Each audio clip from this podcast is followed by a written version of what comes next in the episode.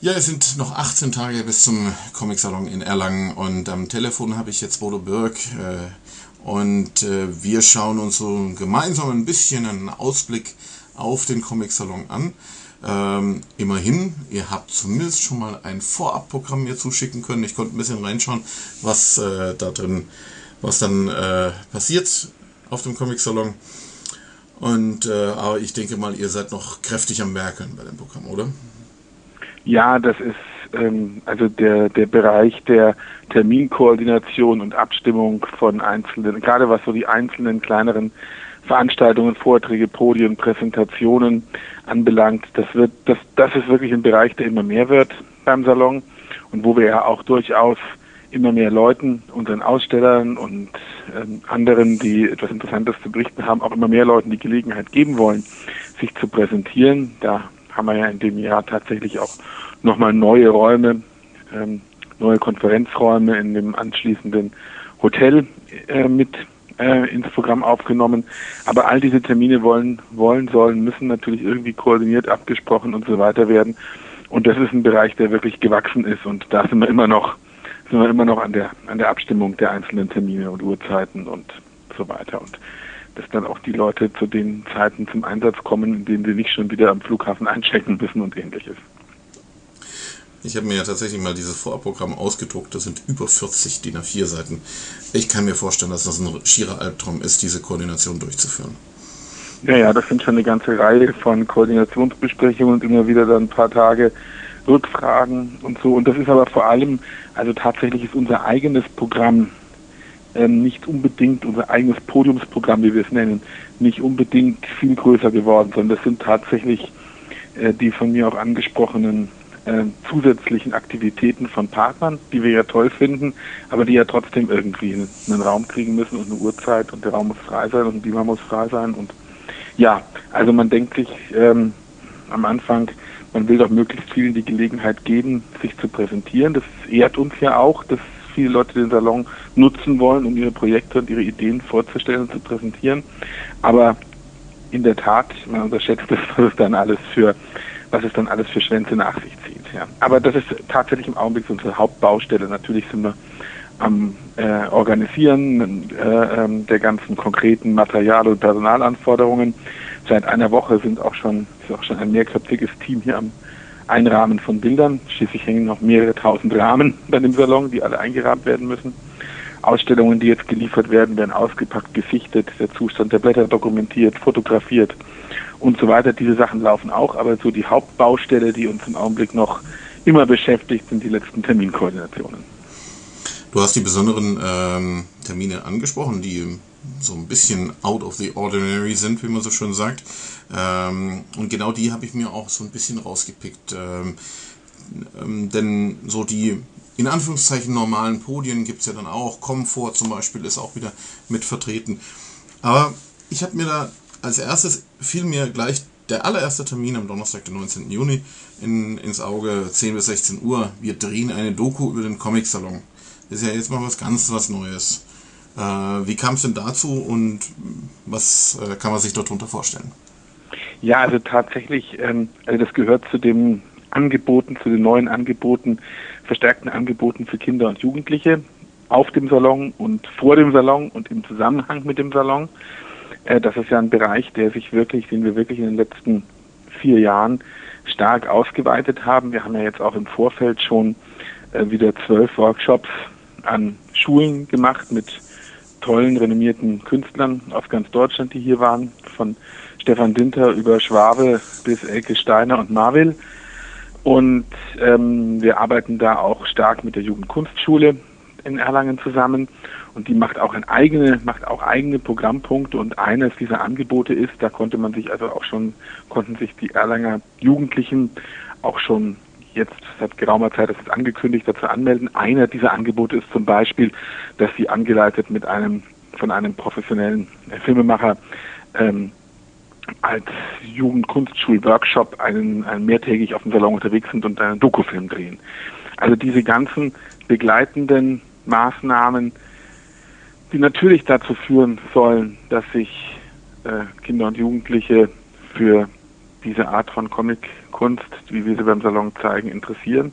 Auf der anderen Seite aber natürlich auch ähm, ist ja andererseits auch eine hervorragende Chance, ein hervorragendes Medium für Kinder und Jugendliche, sich selbst auszudrücken, sich selbst zu verwirklichen in Comics. Das eignet sich sehr gut und das ist ein Bereich, den wir eigentlich zu lange, ich meine, wir haben immer schon was mit, mit und für Kinder und Jugendliche gemacht, aber ein Bereich, den wir zu lange noch zu wenig bespielt haben und das ist jetzt, in den letzten Jahren haben wir das verstärkt ähm, und haben da auch ein paar Zuschüsse von äh, äh, öffentlichen Institutionen, die solche kulturellen Bildungsprojekte auch fördern. Leider nicht genug, um es dann auch wirklich durchzufinanzieren. Wir müssen also auch eigene Mittel investieren.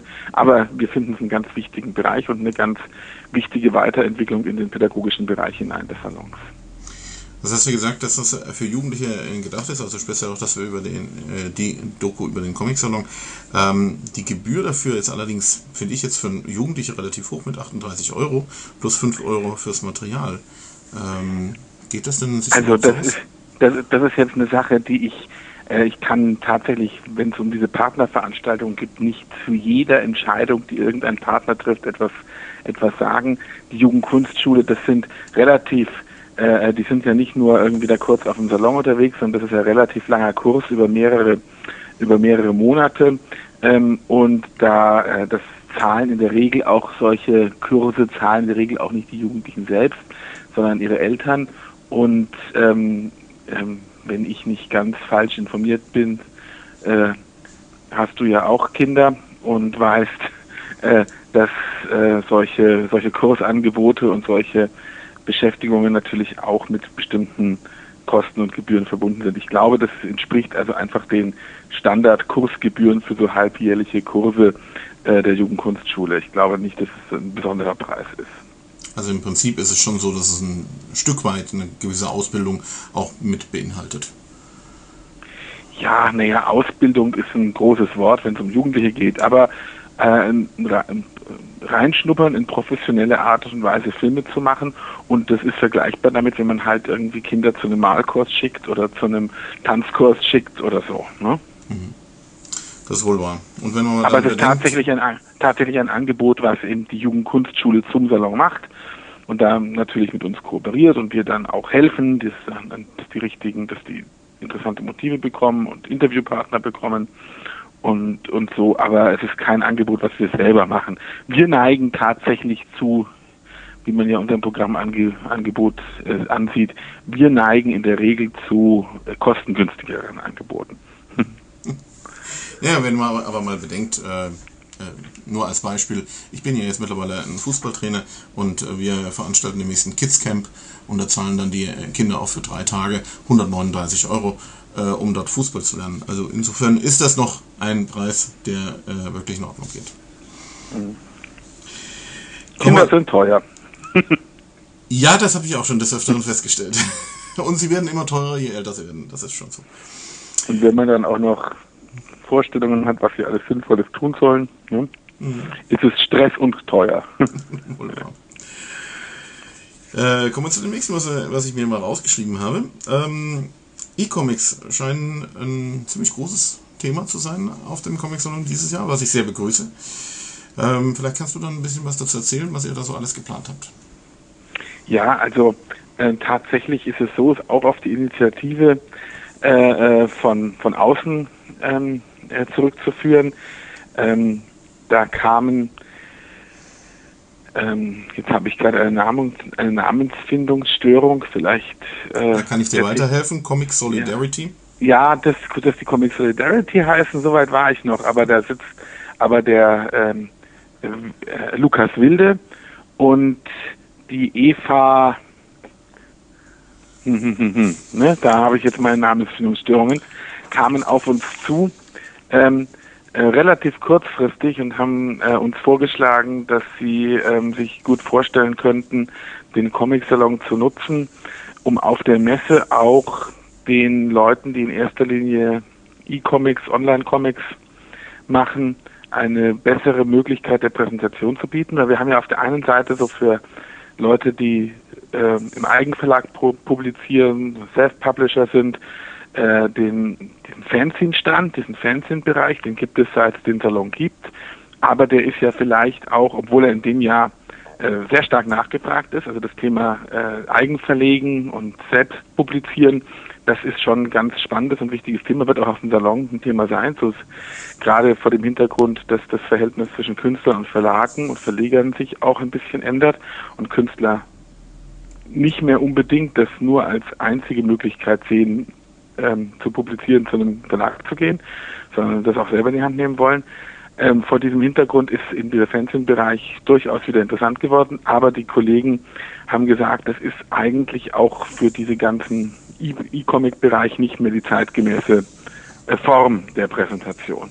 Dann kamen sie auf uns zu und haben gefragt, ob wir da in Anführungszeichen einen Bereich sponsern würden der, ähm, weil, weil natürlich äh, ein relativ großer Bereich benötigt wird, ein relativ großer Stand, um auch wirklich viele Künstler zu präsentieren, die in dem Bereich unterwegs sind.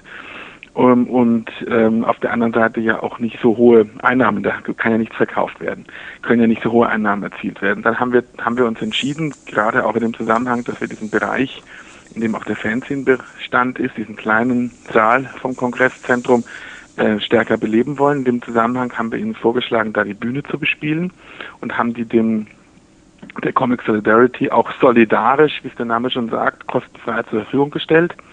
Ähm, und die haben wiederum haben dann ihre Kontakte spielen lassen und werden da, wenn ich richtig informiert bin, um die 50 äh, Comic-Künstler, die im Internet publizieren oder E-Comics zeichnen, präsentieren auf entsprechenden, auf entsprechenden Geräten, die sie anmieten, ausleihen und den Stand attraktiv gestalten werden. Wir haben, die nehmen einen kleinen Betrag von den Künstlern, die da präsentiert werden wollen, der vergleichbar ist mit einer Teilnahme am Fernsehstand, müssen das aber nicht an uns abführen, sondern nutzen das, um den Stand technisch und gestalterisch ähm, äh, auf ein schönes Niveau zu heben. So kam, so kam das zustande und äh, dieser Bereich und zu diesem Bereich gehört ein eigenes ähm, Podiumsprogramm über alle vier Tage dazu, wo eben der Bereich E-Comics, elektronisches Publizieren, selbst, äh, selbst publizieren, Self-Publishing äh, von allen möglichen Seiten beleuchtet wird und einzelne Projekte vorgestellt werden. Und da haben wir Ihnen auch extra dafür für den ganzen Zeitraum einen eigenen Kongress, einen eigenen äh, Konferenzraum zur Verfügung gestellt. Ich finde auch, dass das eine ganz große Bereicherung für den Salon ist der Überzeugung bin ich auf jeden Fall. Ich hatte mir das eigentlich schon lange gewünscht, dass die E-Comics ein bisschen größer äh, mhm. präsentiert werden. Denn das ist ein wichtiger Ja, das Bereich hätten wir ohne, das hätten wir ohne Partner, ohne die Comic Solidarity niemals hinbekommen. Also äh, muss man wirklich sagen, dass es ähm, wird, wird von uns unterstützt, aber die, aber organisiert wird es dankenswerterweise von den Partnern in dem Fall. Mhm. Dann ist mir noch aufgefallen von Aufgezeichnet TV der Comic Talk mit Sabine Bohlmann, Ralf König, Kai Meier und Teller von Sinnen. Also gleich vier Hochkarätige, die daran teilnehmen. Und äh, das ist also, denke ich, schon ein Highlight. Was mir aber auch aufgefallen dabei ist, es kostet wieder Eintritt. Ja, irgendwas muss auch beim Salon nochmal Eintritt kosten dürfen, wenn ich das so sagen darf. Ähm, das ist, äh, es ist ja so, dass man mit, dem, mit der Tageskarte bis auf ein paar wenige äh, äh, Performances und Lesungen, bis auf die Max-Moritz-Gala, ein paar Lesungen im Theater in der Garage, fast alles, fast alle Veranstaltungen mit einer Tageskarte besuchen kann. Tatsächlich ist es so, dass, wie du schon sagst, dieser Comic Talk hoch besetzt, äh, hoch, hochrangig besetzt ist, prominent besetzt ist, ähm, dass das alles technisch und infrastrukturell aufgebaut und betreut werden muss und ähm, dass auch die ganze äh, Aufzeichnung, weil es geht ja weniger um die, es geht ja nicht nur um die Live-Veranstaltung vor Ort, sondern es geht ja auch darum, dass wir äh, damit, dass das auch in Erlangen stattfindet, unterstützen wollen, dass es ja vielleicht doch mal ein Fernsehformat wird, dieser Comic Talk, der bislang ja nur im Netz danach anzusehen ist, aber der eben ähm, unter professionellen, äh, auf, äh, professionellem Niveau fernsehtauglich gedreht, vorbereitet und ähm, hergestellt wird. Ähm, und äh, äh, da und ich, ohne dass ich Summen nennen möchte, wir beteiligen uns mit einem schmerzhaft hohen Betrag an den Kosten, äh, um das, um, um diese Aufzeichnung in Erlangen zu ermöglichen. Das ist durchaus ein Wunsch aus der Szene, dass dieser Comic Talk weitergeht von Aufgezeichnet TV. Der Carsten Meissner ist da vor einiger Zeit auf mich zugekommen, hat mir davon berichtet, würde das sehr, sehr gern und hat auch Chancen, das vielleicht in Zukunft bei einem ähm, Fernsehsender unterzubringen. Ähm, aber es muss eben ein paar Referenzsendungen dafür geben. Und wie gesagt, das ist mit hohen Kosten verbunden, unsererseits seitens von aufgezeichnet TV. Und um wenigstens ein bisschen etwas zurückzubekommen von der von den Leuten, die es dann besuchen werden, haben, ist das eine Veranstaltung, die man Eintritt kostet und auch nicht ganz wenig kostet. Ich weiß es jetzt nicht aus, ich glaube 12 Euro oder so. Aber ähm, tatsächlich kann man ja nicht sagen, dass beim, dass beim Salon wahnsinnig viel äh, Veranstaltungen immer ständig neue Eintritt kosten würden und dass wir da ungeheuer äh, abzocken würden, unsere Besucher. Es ist einfach an ein paar Stellen mal notwendig, sonst muss man auch sagen, irgendwann wird mich auch mal die städtische Rechnungsprüfung fragen, was treibt ihr da eigentlich? Das ist ja alles mit Personal und Mietkosten und äh, Tontechnik, Lichttechnik und so weiter verbunden und immer alles äh, mit einer einzigen Salon-Eintrittskarte, einer Tageskarte. Das, wenn man das mit dem vergleicht, was ein Theaterbesuch, ein Kinobesuch, ein Theaterbesuch äh, kostet, ähm, also irgendwann kann ich es auch nicht mehr rechtfertigen. Also uns ist es schon wichtig, dass die Leute mit ihrer Tageskarte den ganzen Tag verbringen können. Ähm, wenn man aber dann und interessante Sachen an diesem Tag sehen können, äh, und man kann viel mehr an einem Tag erleben, als man äh, äh mit der Tageskarte, als man tatsächlich wahrnehmen kann. Aber an ein paar Punkten müssen wir halt auch mal nochmal um extra Eintritt bitten. Durchaus verständlich. Gerade dann bei so aufwendigen Produktionen. Mhm. Ähm, was mich dabei noch interessiert, Heller von Sinn macht also damit den, auch schon eine zweite Veranstaltung im Rahmen des Comic-Salons. Ist er irgendwie mittlerweile so ein bisschen zur ganz prominenten Galionsfigur der Comicwelt geworden? Könnte das sein? Also, wir äh, fühlen uns wir fühlen uns eng mit ihr verbunden ähm, und und ich weiß auch, dass sie inzwischen über ihre äh, Beschäftigung mit dem mit mit den Comics die ja früher ähm, nur eher punktuell war und sich auf ähm, die Dux und Sparks und sowas äh, mehr oder weniger und die lustigen Taschenbücher, ähm, äh, Mickey Mouse und so weiter, mehr oder weniger konzentriert hatte. Aber sie hat auch damals da schon kluge Sachen drüber gesagt und ja auch ein schönes Buch bei EHAPA, bei Egmont EHAPA rausgebracht. Inzwischen äh, hat sie natürlich äh, zwangsläufig ihren Horizont erheblich erweitert. Und dann ist auch vielen in der in der Branche aufgefallen, dass sie eben auch über die anderen Arten von Comics, die bei der Max und Moritz Skala so vorkommen, bis über die äh, franco-belgischen, über die Strips bis hin zu den Graphic Novels sehr kluge eigene Gedanken hat und gute Sachen sagt. Und inzwischen hat sie, soviel ich weiß, schon die eine oder andere Ausstellung auch eröffnet und den ein oder anderen ähm, Klappentext oder Vorwort zu dem einen oder anderen Comic verfasst. Zuletzt erinnere ich mich bei Reprodukt ähm, von, von Barbara Jelin, ähm, ähm, ihre Strips, wie heißen sie, Rikes Notizen, äh, da gibt es ein Vorwort oder einen Klappentext von Hella von Sinn. Also, das, sie wird schon in, in der Szene, äh, ja, äh, man, wir haben sie schon alle ein bisschen mit vereinnahmt, glaube ich. Und sie lässt sich, glaube ich, auch ganz gerne. Ich glaube, sie findet es auch gut. Ich finde das eine sehr positive Entwicklung, denn ich glaube, die Comic-Szene braucht auch prominente Gesichter, die sie voranbringt. Sehr gut gesagt. Ja, und dann äh, habe ich mir noch herausgesucht, das große Thema Jacques Tardy. Jacques mhm. Tardy wird ja zu Gast sein, nicht nur zu Gast sein, sondern ähm, es gibt dazu auch Ausstellungen von ihm und äh, einige Termine. Er ist der große Stargast, kann man sagen, oder? Ja, ich meine, Joe Sacco ist auch nicht zu verachten ähm, und ein paar andere, aber natürlich, er ist einer der, der ganz wichtigen Gäste in diesem Jahr und er ist ja auch jemand, der sonst nicht viel auf Festivals auftaucht. Er ist ja in diesem Jahr nicht mal in Angoulême gewesen, obwohl er da ja auch äh, anlässlich des 100. Jahrestags des Ausbruchs des Ersten Weltkrieges eine große Ausstellung hatte. Zu uns kommt er, das ist natürlich großartig. Ich, ist auch eine eine tolle Sache, dass er sich hier offensichtlich gut aufgehoben fühlt. Ähm, hängt sicherlich auch eng mit unserem ähm, wichtigsten Kurator, dem Paul Deroe, zusammen, mit dem er einfach, ja, mit, mit dem die Chemie einfach stimmt und zu dem er großes Vertrauen hat. Und wir werden ihm eine würdige ah, Erste Weltkriegsausstellung im großen Saal der Heinrich-Lades-Halle präsentieren können. Also wir werden ja in erster Linie äh, Originale aus dem Grabenkrieg zeigen den elenden Krieg, der muss bei einer wichtigen Ausstellung in Paris bleiben. Ähm, aber das ist auch klar, dass in diesem Gedenkjahr auch die Franzosen was von ihm abhaben wollen. Wir finden, wir finden die Grabenkrieg-Originale interessanter als die Elender Krieg-Originale. Und da haben wir also, ähm, die haben wir also fast vollständig in Erlangen und viele weitere Illustrationen und Zeichnungen von ihm und äh, Buchcover, die er gemacht hat zu dem, zum Thema Erster Weltkrieg.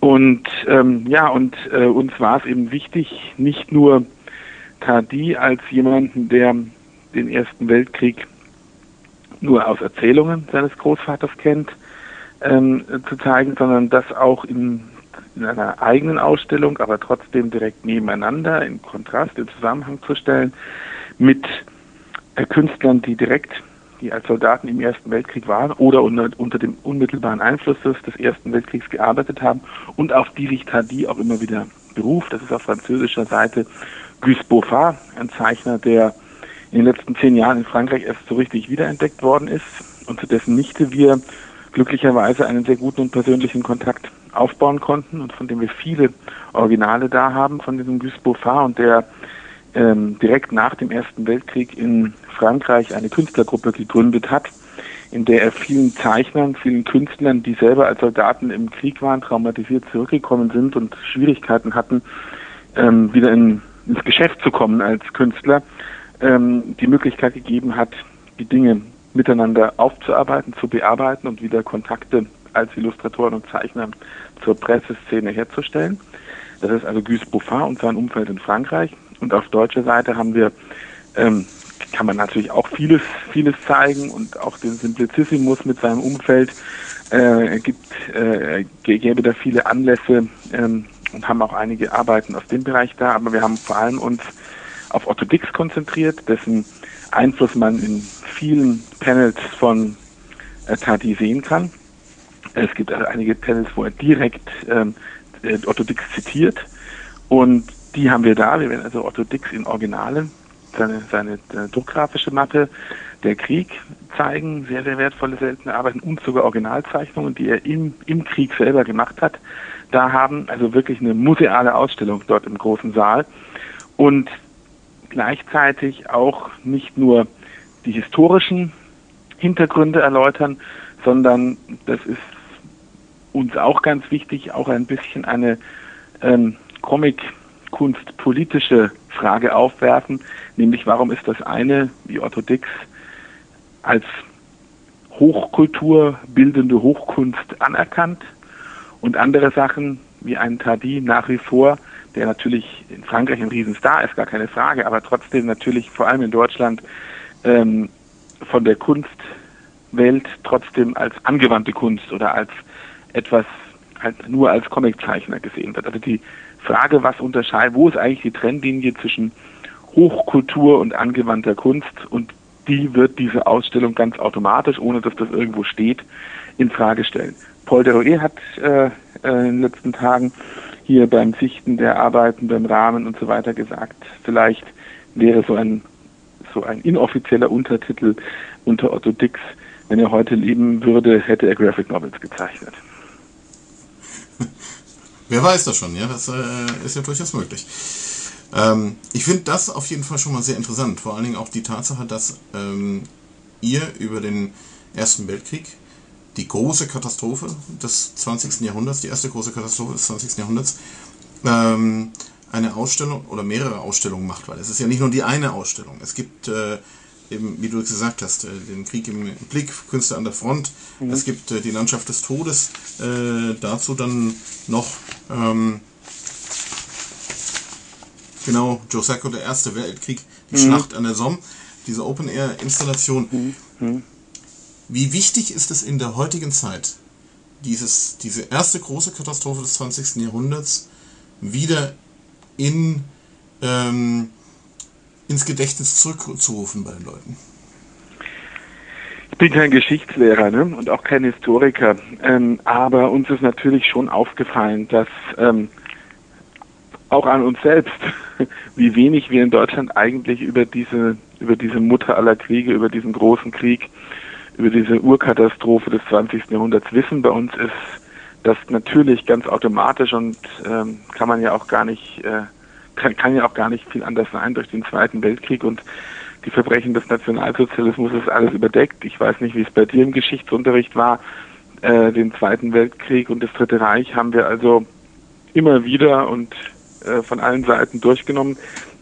Und der Erste Weltkrieg fand, haben wir auch mal irgendwann gehört, was davon. Aber viel, viel weiß ich, viel weiß ich selbst davon nicht. Man kann mit vielen auch sonst gebildeten Menschen sprechen, denen zum Thema Erster Weltkrieg auch nicht viel einfällt. Und vor allem, warum ist der für die Franzosen, für die Engländer eigentlich die Urkatastrophe? Warum ist das für sie der große, ist das für diese äh, Länder der große ähm, auch kulturelle Bruch? Was, was, was, was, hat, was hat das verändert? Äh, weltanschaulich, politisch, ähm, aber auch kulturhistorisch.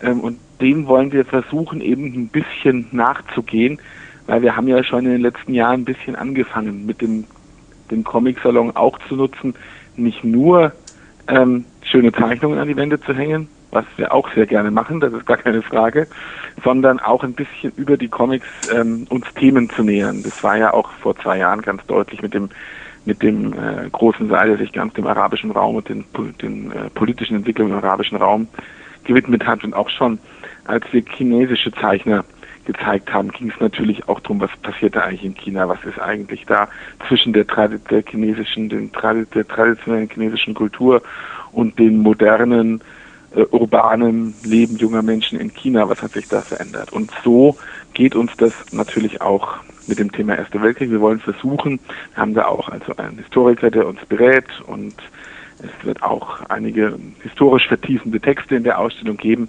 dass wir, dass wir unseren Besuchern auch eigentlich erklären, warum das oder zeigen, warum das für ein, man, man muss eigentlich was über den Ersten Weltkrieg erzählen, damit man überhaupt versteht, warum das so ein Lebensthema für einen, für so einen für so einen herausragenden Künstler, so eine, so eine herausragend singuläre Erscheinung wie Tadi ist, der wirklich ein Lebensthema gefunden hat, an dem er sich da abarbeitet, ähm, was aus deutscher Sicht erstmal, also, oder, ja, erstmal schwer nachvollziehbar ist. Und ja, diesen Komplex wollen wir versuchen, ähm, auch ein bisschen mitzuerzählen, aber keine Sorge, es wird keine Volkshochschulausstellung. Also äh, das ist schon, wir sind auch nicht die Bundeszentrale für politische Bildung, also es ist schon eine Comic-Ausstellung, aber man kann darüber schon ein bisschen mehr erzählen, weil eben Tati das ja auch sehr, sehr wichtig ist.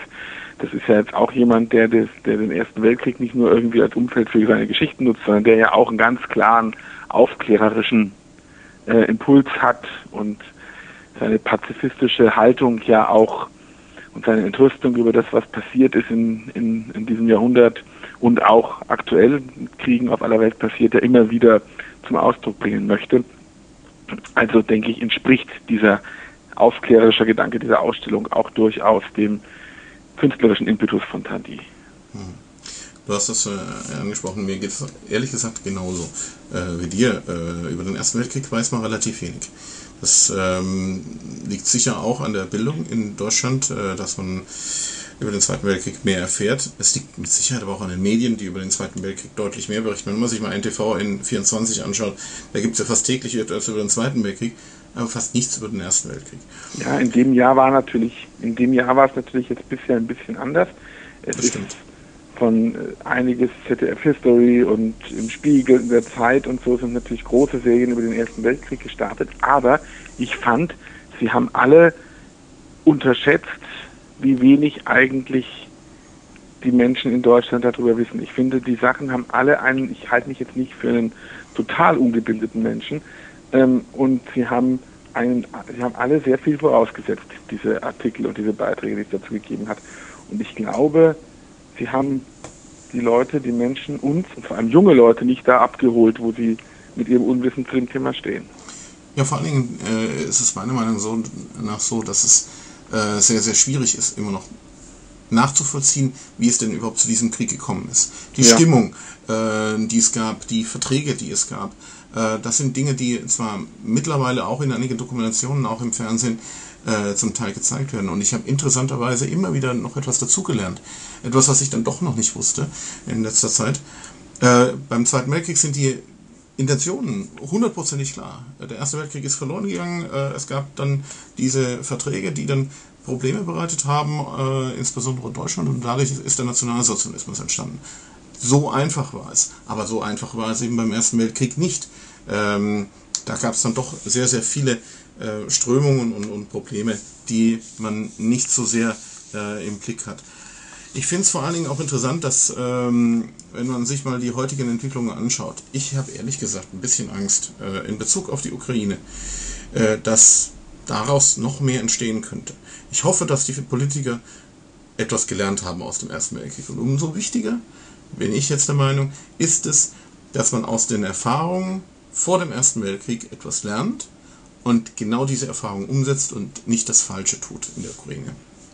Und ich meine, wenn, wenn, man, wenn man sieht, wie Tradi alles im Grunde in Frage stellt, was es so an ähm, Schwarz-Weiß-Malerei, sehr schön im Zusammenhang mit dem Grabenkrieg und Tradi zu sagen, er würde keine Schwarz-Weiß-Malerei betreiben, ähm, äh, sehr schwarz-weiß gemalt, aber inhaltlich halt gar nicht. Es gibt keine Guten und keine Bösen. Es gibt im Grunde keine Sieger und keine Verlierer. Es sind im Grunde alles Verlierer, es sind alles Opfer die Soldaten, die im Grunde ähm, schon tot sind, wenn man ihre Gesichter sieht, bevor sie in den Krieg ziehen, die im Grunde ja Kanonenfutter sind.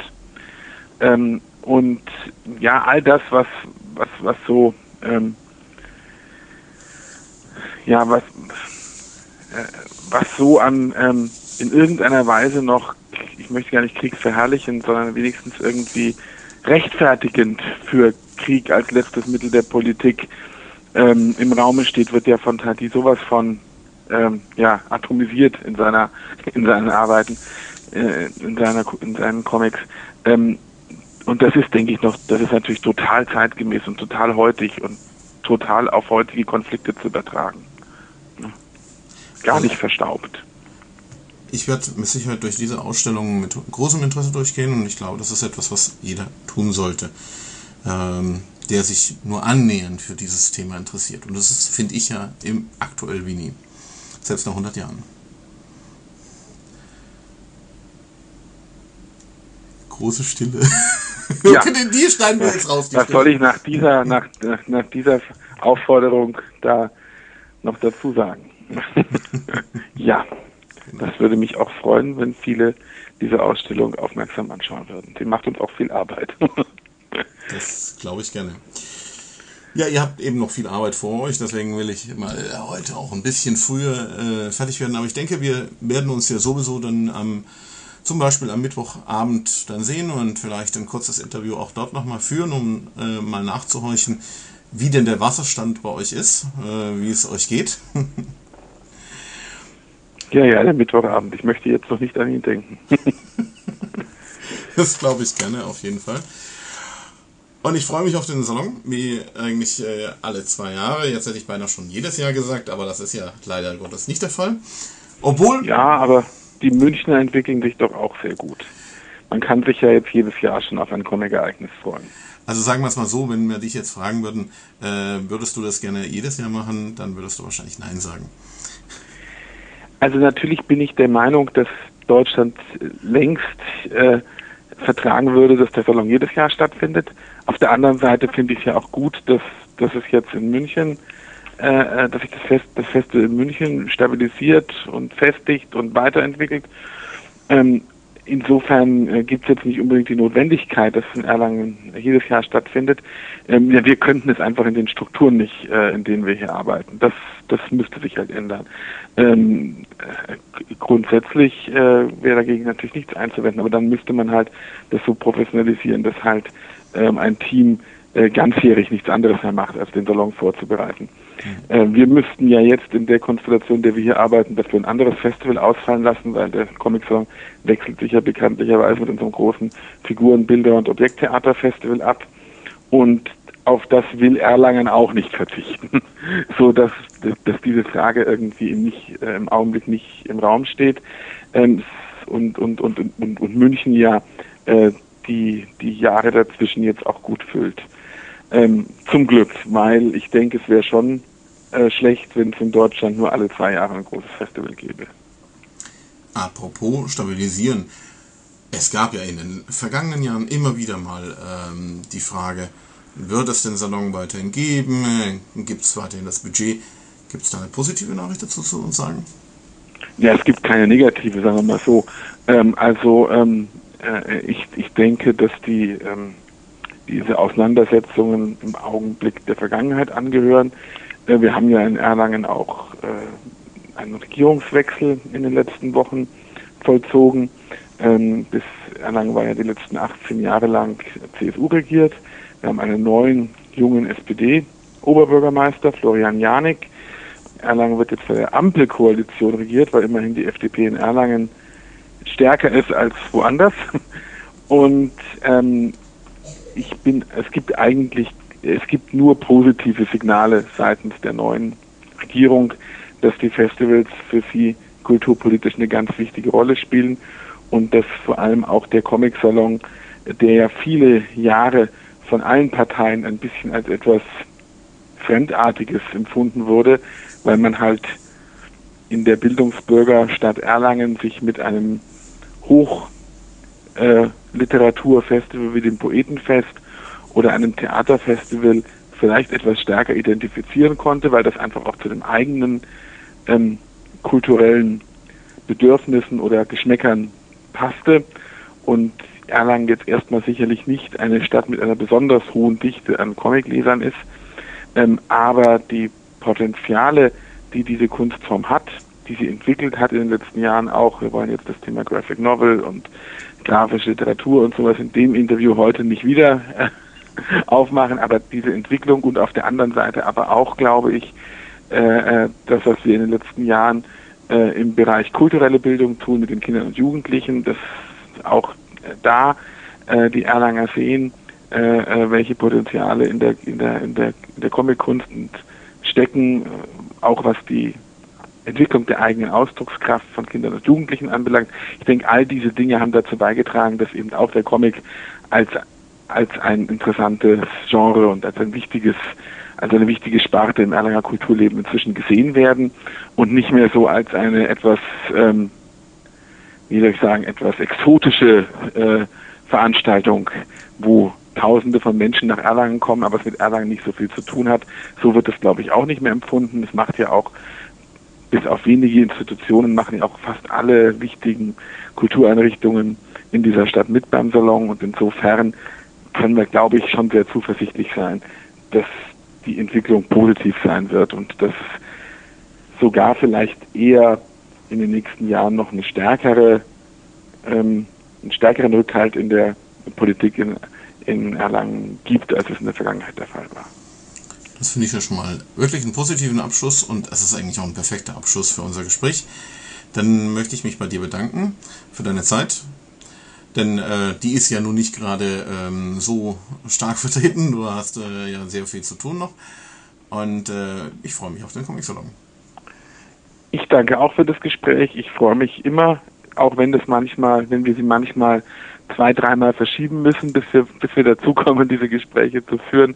Ich freue mich jedes Mal drüber, weil es doch die Möglichkeit ist, ein paar Dinge miteinander zu vertiefen, in etwas längerem Gesprächsformat als in diesen üblichen, sonst so im Radio stattfindenden irgendwie 1,30 Interviews oder so. Und deswegen, es war mir eine Freude und ich freue mich über das große Interesse äh, von dir und den Splash Pages, die ja auch auf dem Salon wieder sehr aktiv sein werden. Ja, werden wir auf jeden Fall sein und ich freue mich auch drauf. Danke dir. Ich danke auch.